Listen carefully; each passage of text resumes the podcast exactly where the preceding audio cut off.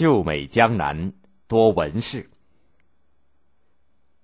明代的江南，特别是苏州，风景秀美，商业发达，文学艺术也很繁荣，先后出现了许多杰出的文学家、艺术家。其中最有名的是弘治、正德年间的吴中四杰：唐寅、文征明、祝允明、徐祯卿。唐寅和徐祯卿都是吴县人，文征明和祝允明是常州人。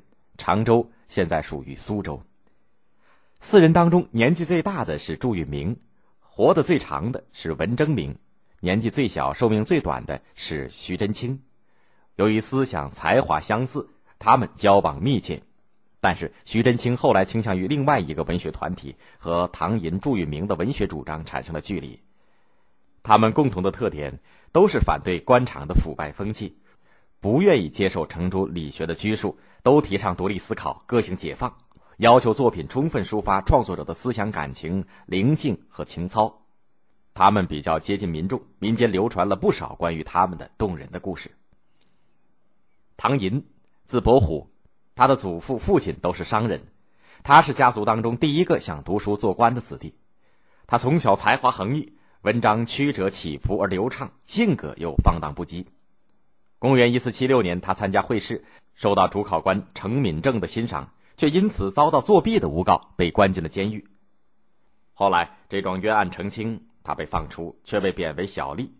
诬告他的竟是他的同乡、同学、朋友。唐寅愤恨官场的倾轧，人情的淡薄，便辞职回家，天天和朋友饮酒作诗、画画，非常快乐。他又学司马迁，游遍了江南各省的名山大河，饱览自然的风光。明朝的亲王朱宸濠出重金聘请他到王府做幕僚，他装疯拒绝。后来朱宸濠造反，被王阳明镇压。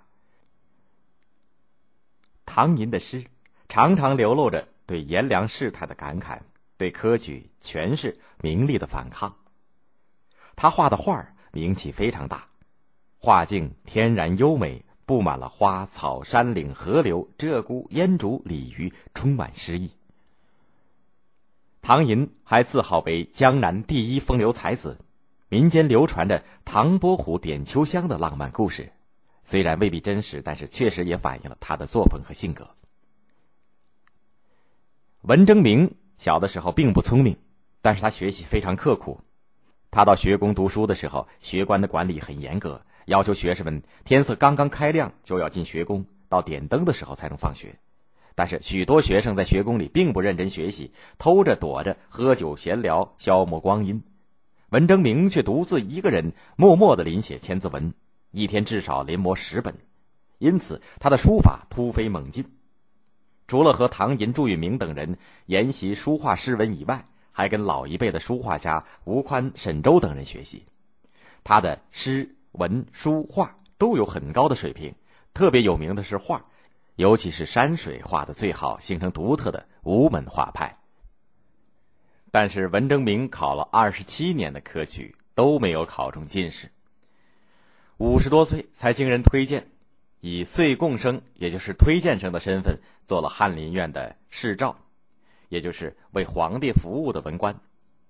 然而一些同僚看不起他。于是他愤而辞官，回到了家乡，以卖字画为生。四面八方的人都来求他的文章和字画，他也乐意给人作画。但是对于有权势的人，他绝不答应。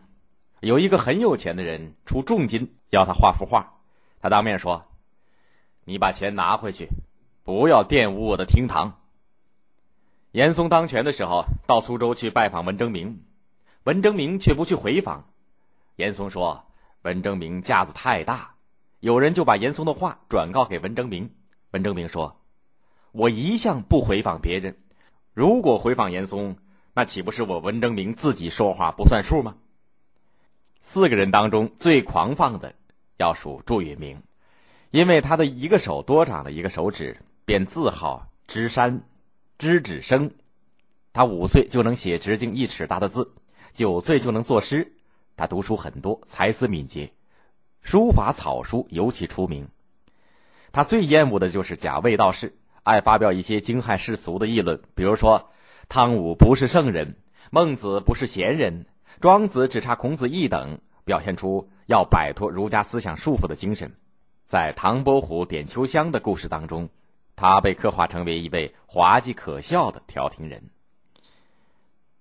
徐祯卿是一个绝顶聪明的人，他家中没有一部藏书，凭借记忆和理解，他对各种的知识无所不通，被称为吴中诗人之寇。可惜三十三岁就死了。此后，浙江绍兴也出了个杰出的诗人、戏曲家兼书画家徐渭，但是徐文长的名字更为人们所熟悉。他写的戏曲论著、杂剧都有超越常人的见解和打破常规的地方。他擅长画大写意的山水花鸟画，他的画水墨淋漓，以思想和艺术手法的解放见称。